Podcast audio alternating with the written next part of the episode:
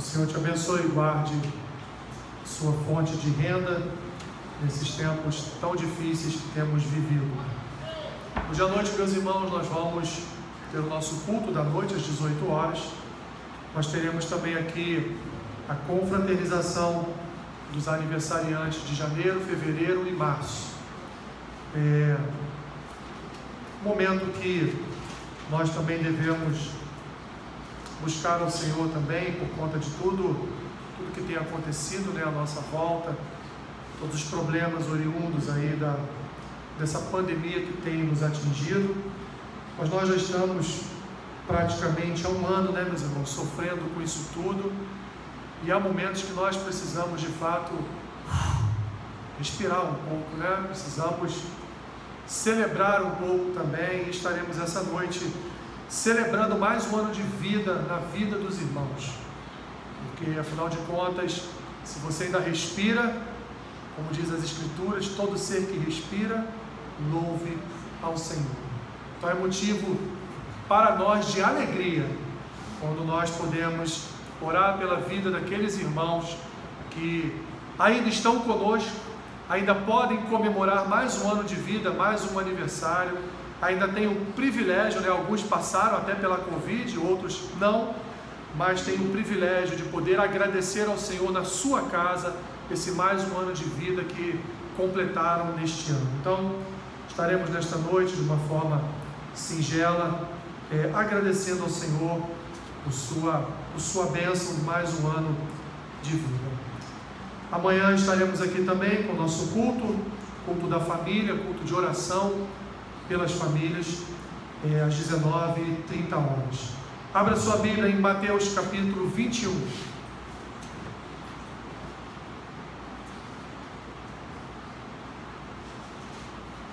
Mateus capítulo 21.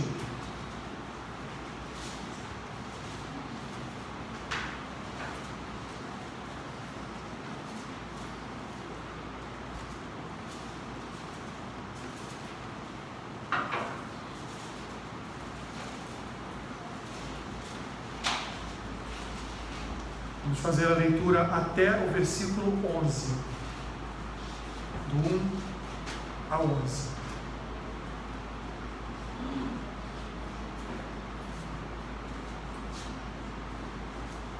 Amém? Quando se aproximaram de Jerusalém e chegaram a Betfagé, ao Monte das Oliveiras, enviou Jesus dois discípulos, dizendo-lhes: Ide à aldeia que está, que aí está diante de vós, e logo achareis presa uma jumenta, e com ela um jumentinho. Desprendei-a e trazei-os. E se alguém vos disser alguma coisa, respondei-lhe que o Senhor precisa deles e logo os enviará. Ora, isto aconteceu para se cumprir o que foi dito por intermédio do profeta. Dizei à filha de Sião: Eis aí te vem o teu rei, humilde e montado em jumento, num jumentinho, cria de animal de carga. Indo os discípulos e tendo feito como Jesus lhes ordenara, trouxeram a jumenta e o jumentinho. Então puseram em cima deles as suas vestes, e sobre elas Jesus montou. E uma, a maior parte da multidão estendeu as suas vestes pelo caminho, e outros cortavam ramos de árvores, espalhando-os pela, pela estrada.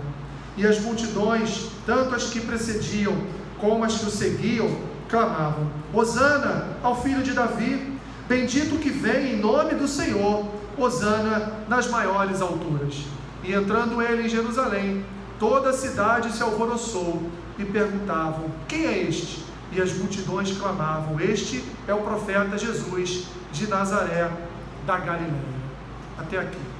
Senhor, obrigado por tua palavra, ó Deus. É um privilégio para nós abrir as Escrituras, Senhor, e sermos ensinados, comunicados pelo teu Espírito Santo sobre as tuas verdades para a nossa vida. Abençoe a vida dos meus irmãos, edifica o Senhor nesta manhã segundo a tua palavra, segundo a tua verdade, aquilo que está na tua palavra. É o que eu te peço e oro assim, em nome de Jesus. Amém.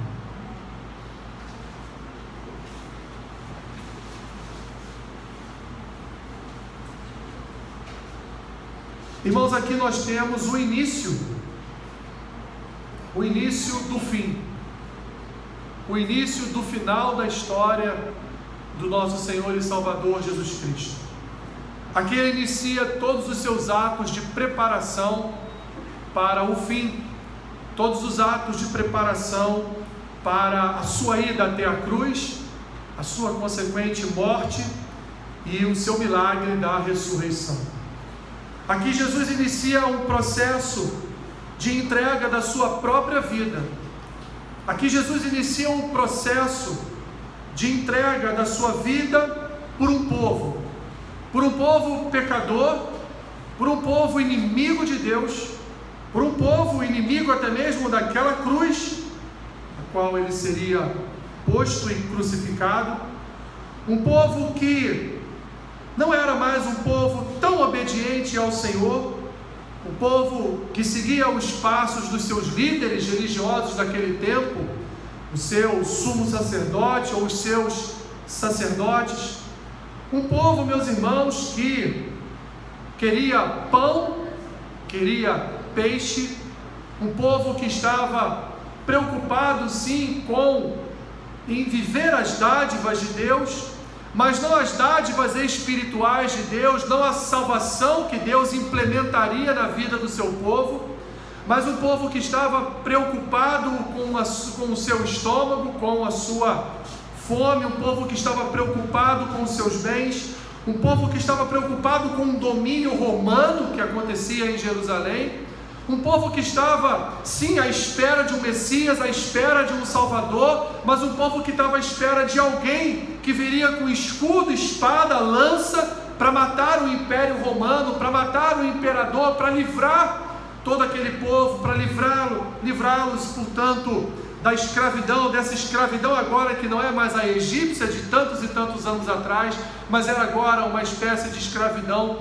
romana de uma outra nação, de um outro povo. Esse povo, então, meus irmãos, eles estavam de fato, de um lado, aflitos por terem o que comer, por terem o que vestir. Tanto é que Jesus, em uma das suas palavras no Sermão do Monte, no capítulo 6 desse mesmo livro de Mateus, Jesus vai trazer a luz para que as pessoas não andem tão ansiosas pelo que vão vestir, pelo que vão comer.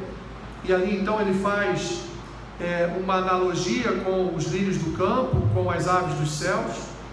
Um povo que estava ansioso pelo pão e pelo peixe, como foi, e muito bem é, demonstrado por João no seu evangelho, quando ele fala a respeito da multiplicação dos pães e dos peixes. Um povo então que esperava e que agora olhava para Jesus como aquele que continuaria a não deixar mais faltar o pão e o peixe, alimentar o povo, mas além disso, agora ele estava entrando pelas ruas, estava entrando pelas portas de Jerusalém para salvar aquele povo da escravidão de Roma para empunhar a sua espada, o seu escudo, e então agora matar o governador daquela cidade e das outras províncias em volta de Jerusalém, então livrar todo o povo da escravidão. Então Israel agora seria um povo que não seria mais é, submisso a uma autoridade de outra nação, submisso aos cuidados de uma outra nação. Jesus então ele inicia, meus irmãos, de uma forma festiva, de uma forma gloriosa, de uma forma como se um rei estivesse voltando de uma batalha e entrando pelas portas da cidade, sendo proclamado vencedor, sendo proclamado o Senhor, sendo proclamado aquele que havia já libertado o povo de uma escravidão. Jesus ali está de fato iniciando os seus últimos momentos de vida diante daquele povo que estava ansioso por uma libertação, por um rei, por alguém que fisicamente iria então tirá-los do cativeiro romano.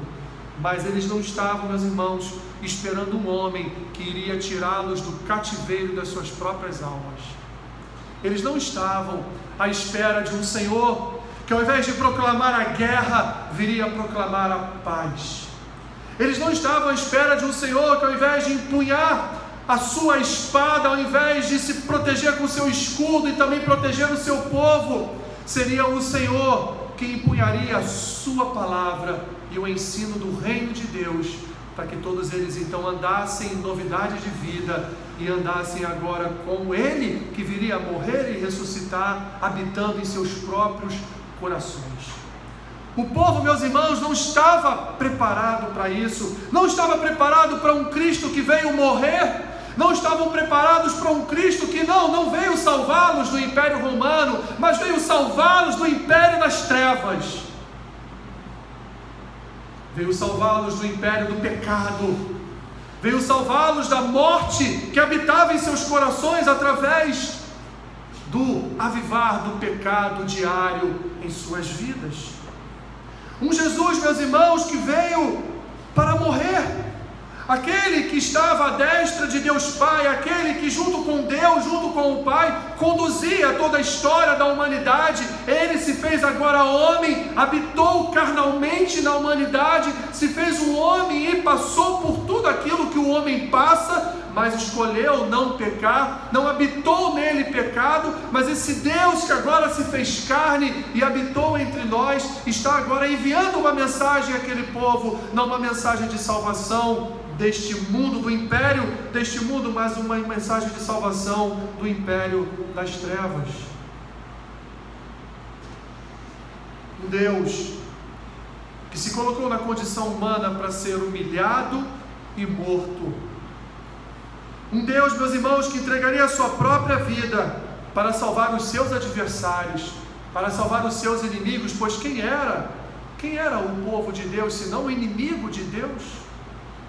pois foi o próprio povo que dias depois de dizer Osana nas maiores alturas, ou salva-nos Senhor, salva agora, é o que significa a palavra Osana, viria alguns dias depois a dizer: crucificam, mate, tire a vida dele e salve o ladrão, o pérfido Barrabás. O mesmo povo, meus irmãos, que tiraram as suas capas, as suas vestes e colocaram nas portas, nas entradas de Jerusalém, para que Jesus montado no jumentinho passasse por cima das suas roupas. O mesmo povo que estava com ramos na mão ali, celebrando, glorificando a entrada do seu Rei Salvador pelo, por Jerusalém, seria o mesmo povo que dias depois gritaria: crucificam, mate-o, tire a sua vida. Não há, meus irmãos, história, história idêntica, parecida, história como esta, que é a história do nosso Senhor e Salvador.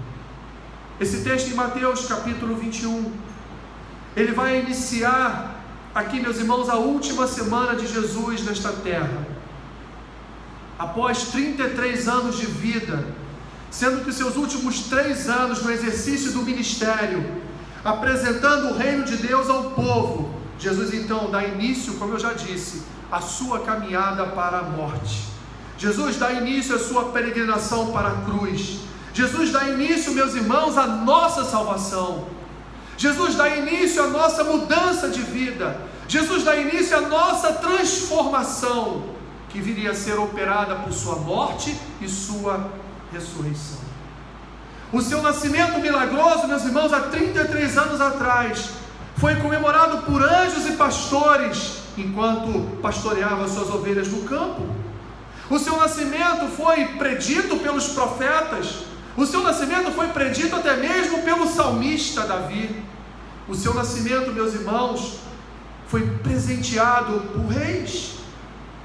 A sua intimidade com Deus desde, a sua adolescência a sua confirmação em vários momentos da sua história, como de fato sendo filho de Deus, ou a sua confirmação como filho de Deus no do seu batismo, quando uma pomba vem sobre a sua cabeça, representando o renovar espiritual do Espírito Santo de Deus, e esse é meu filho amado, em quem me comprazo, segundo as palavras que todos ouviram no seu ato de batismo.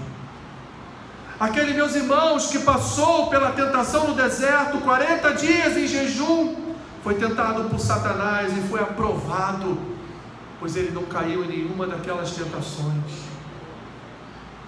Aquele Senhor e Rei de sinais e milagres, aquele que transformou a água em vinho no casamento, aquele que alimentou milhares de milhares com pães e peixes, multiplicando-os, aquele que estabeleceu uma relação com a mulher samaritana. Os samaritanos eram inimigos dos judeus, mas ele transformou aquela vida da mulher, dizendo para ela: Não é esta água que vai matar a sua sede, mas é uma água que eu te mostrarei, que vai matar toda a sua sede. Aquele, meus irmãos, que ressuscitou a Lázaro, que chorou diante do túmulo de Lázaro, porque Deus não nos criou para a morte, Deus nos criou para a vida. E Ele agora, com um novo Adão, Ele vem renovar essa vida eterna em nós, através da Sua entrega na cruz, através da Sua morte no madeiro. Suas curas, meus irmãos, seus ensinos, Suas instruções, serviriam para os seus discípulos como fonte de fé e esperança, pois ele morreria e a sua obra seria perpetuada através da vida desses homens que ele escolheu para o servir. E os enviou a Jerusalém, aos confins da terra, para pregar o Evangelho. Aquele, meus irmãos, aquele que realizou toda a sua obra em vida, e continua realizando a sua obra hoje, vivo ainda, ressurreto ao lado, à destra de Deus Pai, realizando a sua obra em nós, em nossas vidas.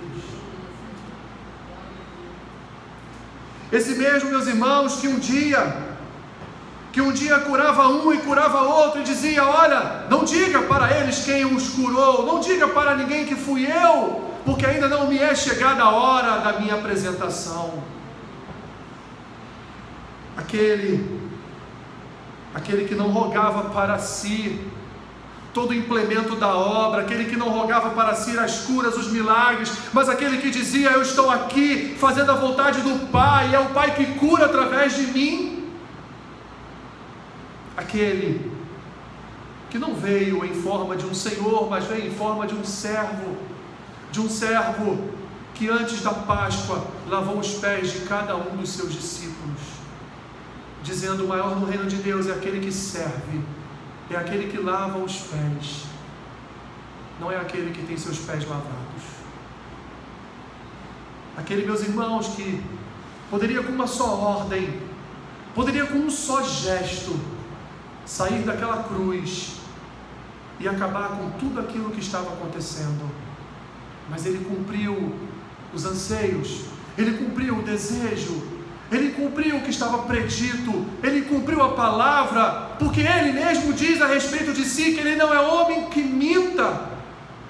Ele é um homem, ele é Deus, ele cumpre a sua palavra, e Jesus cumpriu as Escrituras, mesmo com toda a dor, mesmo com todo o sofrimento, mesmo com toda a traição que lhe foi imposta, Jesus cumpriu a sua palavra.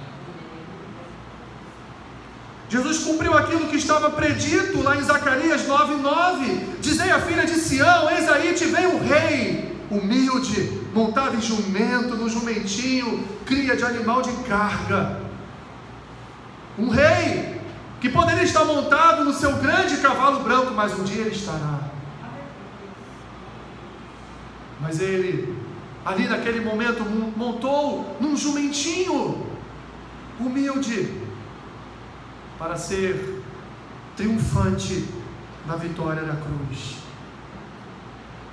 Aquele, meus irmãos, aquele que serviu a tudo e a todos, aquele que colocou-se na brecha pelo povo, aquele que entregou a sua vida em sofrimento, e nós não poderíamos, nem mesmo um simples filme poderia retratar o tamanho do sofrimento do Cordeiro Pascual, do Santo de Deus.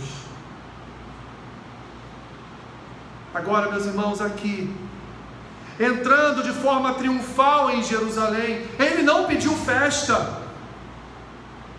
Ele não pediu para que seus discípulos fossem a Jerusalém anunciassem, colocassem um outdoor na porta da cidade e dissessem: Olha, o rei vem, ele está chegando, amanhã, oito da manhã, ele entrará em Jerusalém. Ele não fez isso.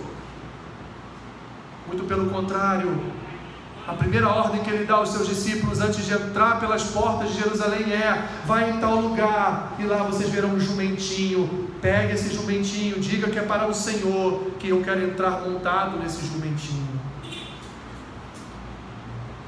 Ele não é um rei, que proclamou uma festa para si próprio, porque enquanto ele entrava, meus irmãos, pelas portas de Jerusalém, imagine os pensamentos de Cristo daqui a alguns dias, esses que hoje dizem Hosana ao filho de Davi, Hosana nas maiores alturas, eles um dia, daqui a algum dia, eles vão estar dizendo: crucificam. Imagina ele, Senhor e homem, divino e humano, natural e sobrenatural, entrando pelas portas de Jerusalém e vendo o rosto de cada um daqueles que dias depois iriam traí-lo.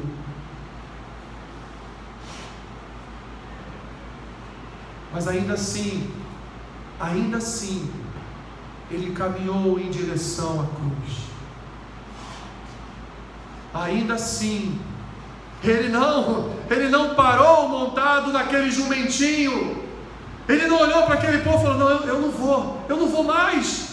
Porque hoje eles gritam o meu nome, hoje eles me saúdam como rei. Mas amanhã estarão me tratando como um bandido, como um ladrão. E estarão autorizando a minha morte. Ele continuou, meus irmãos. E ele continua até hoje realizando a sua obra em nós. Ele continua até hoje, realizando a sua obra em nossas vidas, em nossos corações, apesar de sermos quem nós somos. Porque nós, meus irmãos, seríamos um daqueles que também estaria à entrada da porta de Jerusalém, com os ramos na mão, gritando: Hosana, Hosana o que vem, em nome do Senhor. Mas dias depois, estaríamos diante de Cristo e de Barrabás e também estaríamos pedindo: crucificam.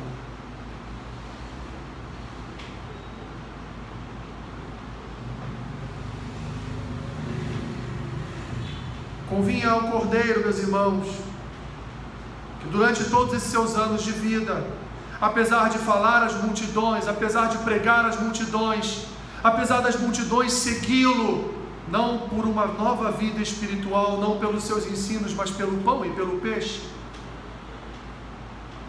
Mesmo com todo aquele povo seguindo Jesus, mesmo com todo aquele povo, às vezes nem querendo deixá-lo no seu momento de silêncio, no seu momento é, a sós com o Pai em oração, sempre querendo segui-lo, sempre querendo importuná-lo, sempre querendo curas, milagres, operações de maravilhas, pão e peixe. Mesmo com esse povo, meus irmãos, atrás dele, vendo todos os sinais, vendo tudo o que ele fazia, ainda assim Cristo, ele procurava sempre o ostracismo. Ele buscava sempre o silêncio, ele buscava sempre momentos de solitude, momentos em que ele se encontrava sós com o Pai. Como era, meus irmãos, no dia da expiação, todo o povo passava um ano aguardando na expectativa daquele dia em que o sumo sacerdote entraria no Santo dos Santos e ali então aspergiria na, na arca da aliança em, todo, em todos os lugares, ali nos quatro cantos do Santo dos Santos, aspergeria o sangue do Cordeiro, para então expiar os pecados da nação. Chegou o momento agora, do sumo sacerdote, do Santo de Deus, que não só é o sumo sacerdote, mas também seria o Cordeiro Pascual. Chegou o momento então dele agora se revelar como Rei do povo como Senhor daquele povo, e então caminhar para os preparativos, assim como era no tabernáculo, será agora também durante toda esta semana, depois do capítulo 21 de Mateus, toda a sua preparação, toda a preparação do cordeiro para ser levado à morte. Portanto, como cordeiro, meus irmãos, a ser sacrificado, e como sumo sacerdote a realizar o sacrifício, Jesus vai reunir todo o povo ali, às portas de Jerusalém, para dar início à expiação de pecados.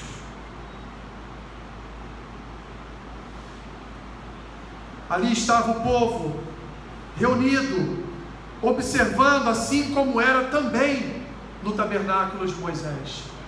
Todo o povo ficava do lado de fora do tabernáculo, assistindo o sumo sacerdote entrar em cada lugar do tabernáculo para oferecer sacrifício, o sacrifício perfeito, o sacrifício vicário naquele período, naquele tempo, para aquele povo. Mas o verdadeiro sacrifício, meus irmãos, perfeito e vicário, viria a ser oferecido agora, através da vida de Jesus.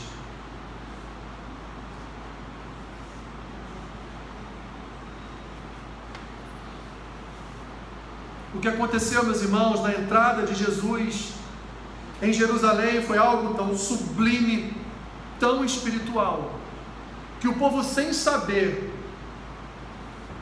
acabou utilizando-se do Salmo 118, que foi o salmo que nós fizemos a leitura, nos seus versículos 25 e 26. O povo então grita a Cristo: salva-nos agora. Rosana, salva agora, Senhor. Imaginando que ele entraria, empunharia sua espada e diria: Agora nos livraremos de Roma.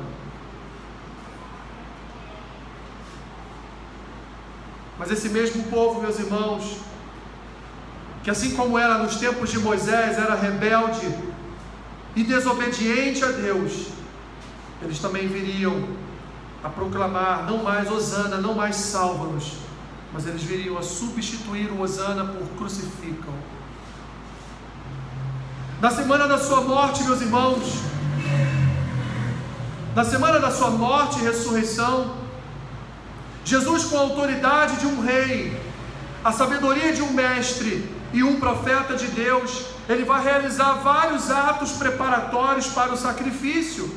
Ele vai purificar o templo, ele vai falar em parábolas, ele vai falar a respeito da figueira sem fruto, ele vai efetuar curas no templo, ele vai ensinar, continuar a ensinar os seus discípulos sobre diversas coisas que eles deveriam aprender para continuarem na sua caminhada, e ele vai diante dos seus discípulos anunciar a sua morte, como isso está bem descrito lá em João, capítulos 15, 16, 17, 18.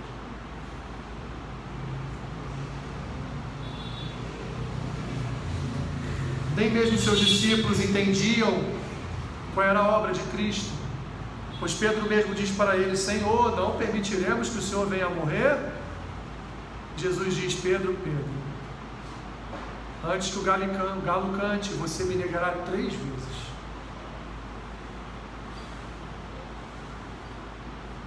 Como um rei, meus irmãos, ele exerce a sua autoridade no templo, expulsando dali os cambistas e declarando aquilo que já estava descrito no profeta Isaías: A minha casa será chamada casa de oração. Ele vai então purificar o templo, ele vai ensinar, ele vai responder perguntas, com outras perguntas a saduceus e fariseus. E como um profeta, meus irmãos, ele vai predizer várias coisas que vão acontecer no futuro, como está registrado lá em Mateus 24, 25, 26. Ele vai falar sobre o fim dos tempos, ele vai falar sobre a grande tribulação, ele vai profetizar inclusive a queda de Jerusalém 70 anos depois da sua morte, quando Jerusalém foi completamente destruída e o povo de Deus foi quase aniquilado.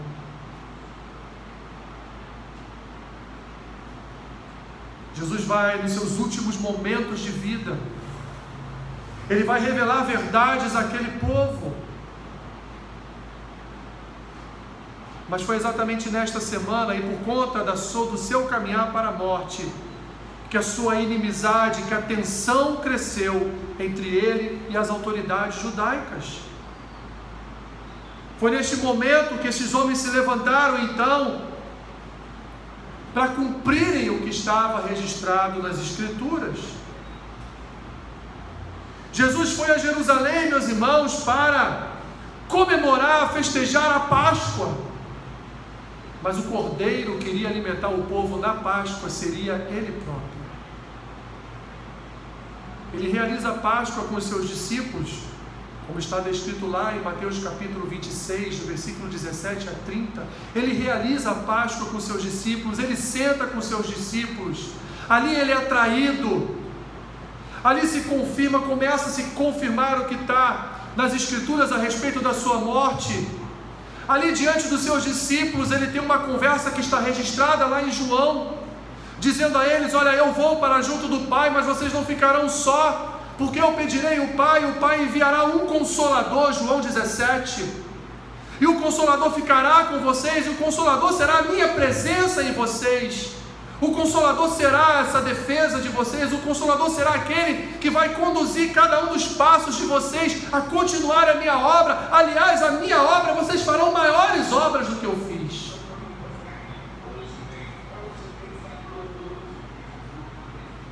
Jesus, meus irmãos, nos seus últimos momentos de vida, ele celebra a Páscoa e diz ao mesmo tempo para os seus apóstolos, para os seus discípulos: Eu sou o Cordeiro Pascual, vocês irão se alimentar de mim nessa Páscoa.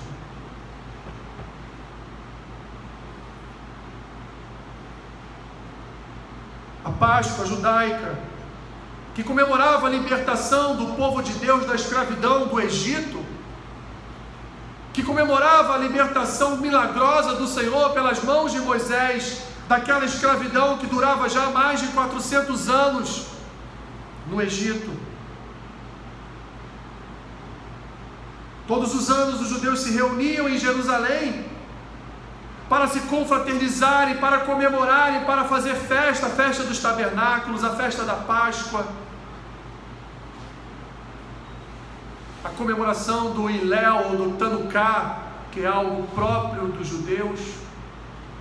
Hanukkah, falei Hanukkah, né?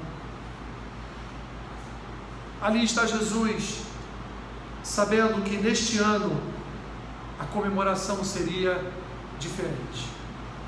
Não seria o mesmo tipo de comemoração. Mas agora esta comemoração, meus irmãos, ela não precisaria mais ser realizada todos os anos, porque agora essa comemoração seria perpétua, vicária, porque agora morreria de fato o verdadeiro e único Cordeiro que iria tirar o pecado do povo e livrá-los da escravidão da morte.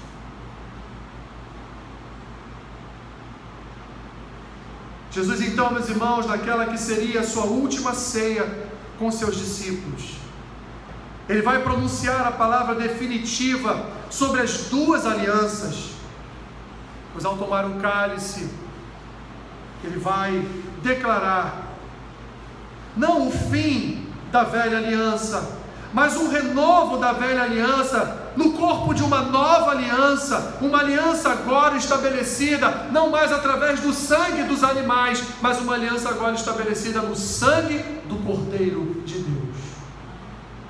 Uma aliança agora que salvaria, uma aliança agora que levaria para uma vida eterna, uma aliança agora que nos remiria e nos santificaria dos nossos pecados. Uma aliança agora que purificaria o nosso coração, uma aliança agora que nos justificaria diante de Deus, uma aliança no sangue daquele que levaria sobre si todos os nossos pecados,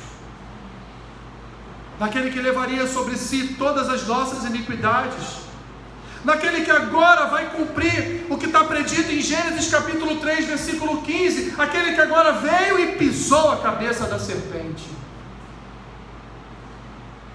Pois na cruz, enquanto os principados e potestades e seus inimigos carnais comemoravam a sua morte, na verdade ele estava sendo vitorioso sobre o pecado e a morte.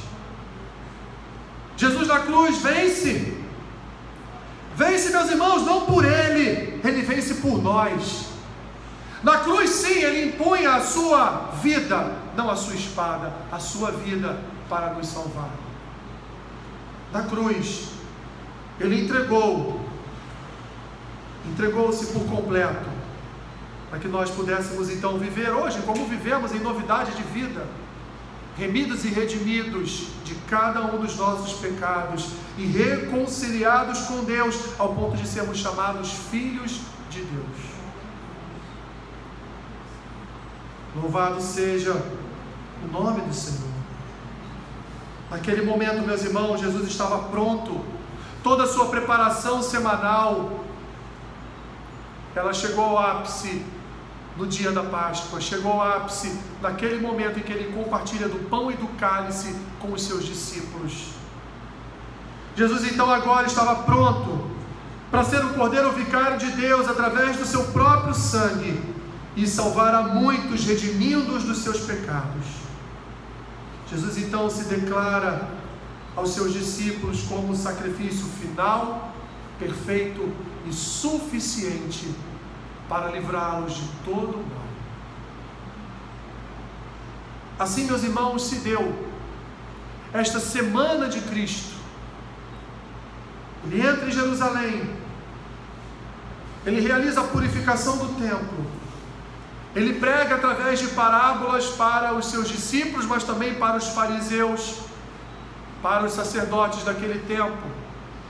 Ele participa da Páscoa, seu último, sua, última refeição com seus discípulos, seus últimos momentos com os seus discípulos, até ele ir ao jardim, ao Getsemane, e lá então, com suor ou lágrimas de sangue, ele então confirmar, através da traição de Judas, que ele seria de fato levado ao madeiro e morto para a salvação de muitos. Esta semana, meus irmãos, nós temos por razão, fé, esperança, amor, por graça, que celebrar a nova aliança no sangue de Jesus como um memorial de fato, um memorial para nossa libertação, um memorial para nossa salvação. Pois se fôssemos estabelecer um memorial, o memorial não seria como o memorial dos católicos, por exemplo, um Cristo pregado no madeiro. Nosso memorial seria, meus irmãos, um Cristo ressurreto salvando o seu povo através da sua vida, da sua obra na cruz. Nós temos o privilégio, igreja, de sermos participantes deste novo relacionamento com Deus. Nós temos o privilégio de termos sido lavados e remidos por este sangue da nova aliança. Esta semana, meus irmãos, nós devemos celebrar este privilégio. O privilégio de andar com Cristo, o privilégio de ser habitação do Espírito, o privilégio, meus irmãos, de sermos reconhecidos como povo de Deus, como povo santo de Deus. Nesta semana, meus irmãos, que nós trazemos à memória a morte e a ressurreição de Jesus, esta semana nós também trazemos a memória, porque às vezes nos esquecemos que nós somos um povo salvo, que nós somos um povo redimido, que nós somos um povo remido, que nós somos um povo abençoado, que nós somos um povo onde habita o próprio Deus, Criador de céus e terra. Esta semana, meus irmãos, é semana para celebrarmos. Celebrarmos aquele que morreu pelos pecados do mundo, celebrarmos aquele, aquele que nós hoje sim devemos empunhar os nossos ramos, devemos sim estender, estender tapetes para a sua entrada, porque nós não somos o povo que iremos trair, porque nós somos o povo, o povo amado de Deus, remido e liberto da escravidão do pecado. Esta não é, meus irmãos, uma semana, uma semana de viagens, de entretenimento. A Semana Santa não é uma viagem de, não é uma, uma semana de descanso para o crente. A Semana Santa é uma semana, meus irmãos, onde o crente tem que estar na igreja, celebrando a obra de salvação que Cristo realizou na sua vida. Não é, meus irmãos, a semana da praia, não é a semana da piscina, não é a semana do descanso, mas é a semana é a semana de um coração agradecido. É a semana de um coração voltado para Cristo em agradecimento por toda a obra que ele realizou por cada um de nós e continua realizando em nós. É a semana de celebrarmos, meus irmãos, celebrarmos esta novidade de vida que habita em nós, celebrarmos um coração descansado no Senhor, porque Ele nos deu a paz que excede todo entendimento, celebrarmos o Espírito que habita em nós e celebrarmos a grandiosidade da bondade de Deus e misericórdia do Senhor em enviar o seu próprio Filho para morrer a nossa morte, para que hoje nós possamos viver a sua vida. Pois Cristo vive em nós. Como diz Paulo em Gálatas, Cristo vive em nós. A esperança maior que esta, meus irmãos, de Cristo, o próprio Senhor, viver em nós, não há. Nós somos salvos. E fomos salvos pela obra do Cordeiro. Fomos salvos pela obra do Cristo, morto, mas ressurreto ao terceiro dia. Fomos salvos pelo próprio Deus, que encarnado na figura humana, nos livrou do império das trevas e nos transportou para vivermos no reino do Filho do seu amor, como diz Paulo em Colossenses. Portanto, Celebre esta semana a vida que Cristo te deu. Celebre toda operação milagrosa que Ele realizou na tua vida, que Ele realizou na tua casa e que Ele continua a realizar no teu coração. Porque esta semana é uma semana de celebrarmos o Rei dos Reis e o Senhor dos Senhores e dizermos: não Osana, porque salva agora, Ele já nos salvou. Mas dizer a Ele, Senhor, permanece conosco. Como Davi dizia, que o teu espírito não se aparte um só minuto da minha vida. É a semana de celebrar a salvação que Cristo nos comunicou através da sua obra de vida, morte e ressurreição. Deus abençoe o seu povo nesta semana. Que Deus conduza o seu povo nesta semana. Que, se for realizar jejuns, que realize. Mas não realize jejuns sem antes se arrepender dos seus pecados. E não ofereça ao Senhor os seus jejuns antes de um coração contrito, antes de um coração arrependido, antes de panos de saco e cinzas sobre a cabeça.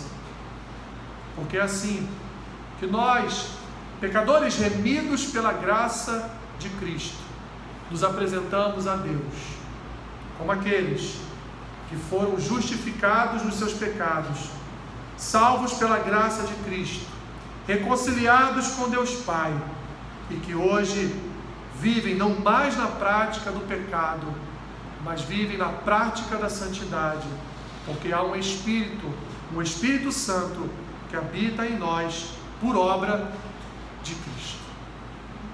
Obrigado, Senhor, tua palavra, ó Deus.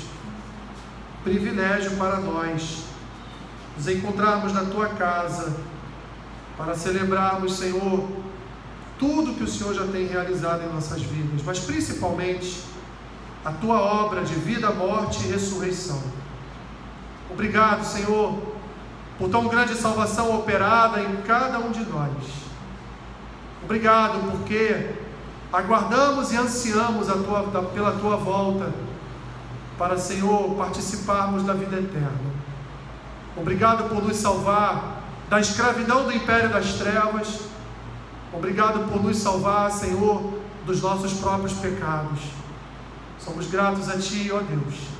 Que essa semana seja uma semana onde o Teu Espírito fale tão fortemente ao nosso coração, para que nós venhamos, Senhor, a buscar mais e mais a intimidade contigo, e que no próximo domingo estejamos na Tua casa, para celebrarmos, Senhor, a expiação definitiva dos nossos pecados.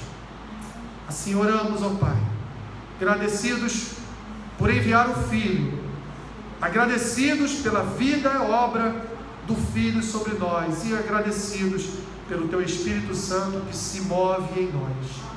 Em nome de Jesus. Amém. Fique de pé.